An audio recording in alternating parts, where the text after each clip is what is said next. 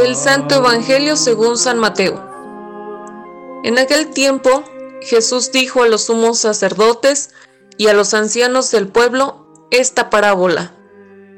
Había una vez un propietario que plantó un viñedo, lo rodeó con una cerca, cavó un lugar en él, construyó una torre para el vigilante y luego lo alquiló a unos viñadores y se fue de viaje.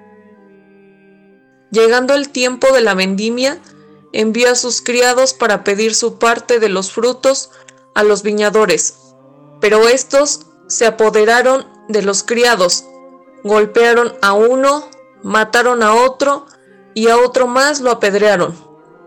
Envió de nuevo otros criados, en mayor número que los primeros, y los trataron del mismo modo. Por último, les mandó a su propio hijo, pensando, a mi hijo lo respetarán.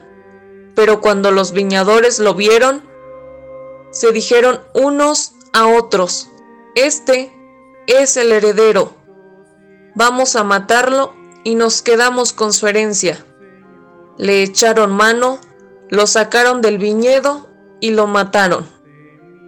Ahora díganme, cuando vuelva el dueño del viñedo, ¿qué hará con estos viñadores? Ellos le respondieron, dará muerte terrible a esos desalmados y arrendará el viñedo a otros viñadores que le entreguen los frutos a su tiempo. Entonces Jesús les dijo, ¿no han leído nunca en la escritura? La piedra que desecharon los constructores es ahora la piedra angular. Esto es obra del Señor y es un prodigio admirable. Por esta razón, les digo que les será quitado a ustedes el reino de Dios, y se le dará un pueblo que produzca sus frutos. Al oír estas palabras, los sumos sacerdotes y los fariseos comprendieron que Jesús les decía por ellos, y quisieron aprenderlo pero tuvieron miedo a la multitud, pues era tenido por un profeta. Palabra del Señor.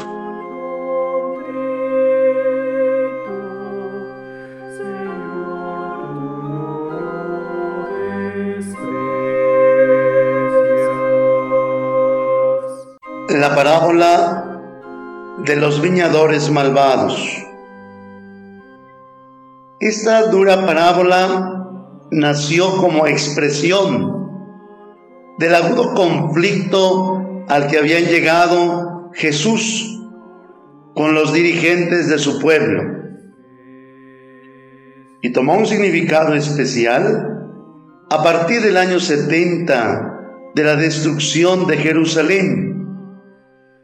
Jesús ya veía cerca su muerte y sabía que hacia ella lo llevaba la violencia de los dirigentes.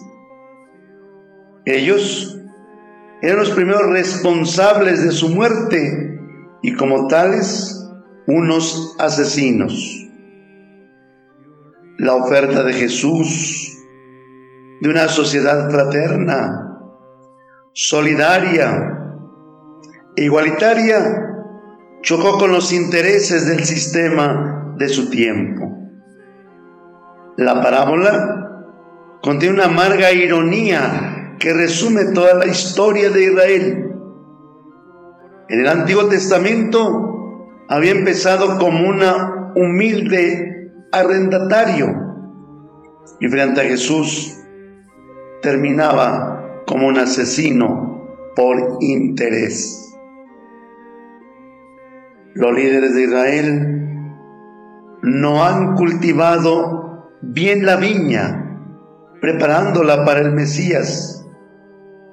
Se han apropiado del pueblo y deciden la muerte de Jesús, porque les arrebata su control sobre la gente sencilla. El heredero es asesinado fuera de la viña, como Jesús a las afueras de Jerusalén.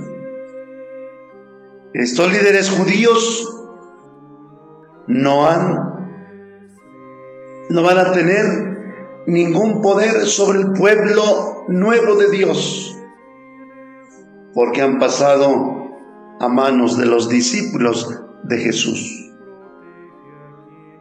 Tanto la iglesia primitiva como la nuestra de hoy sabe que su existencia y su razón de ser están ligadas a la fidelidad a la misión de Jesús hacer presente la novedad absoluta del reinado de Dios, que desde Jesús no se define tanto por la ortodoxia como por la praxis de la liberación de los pobres y desheredados de este mundo.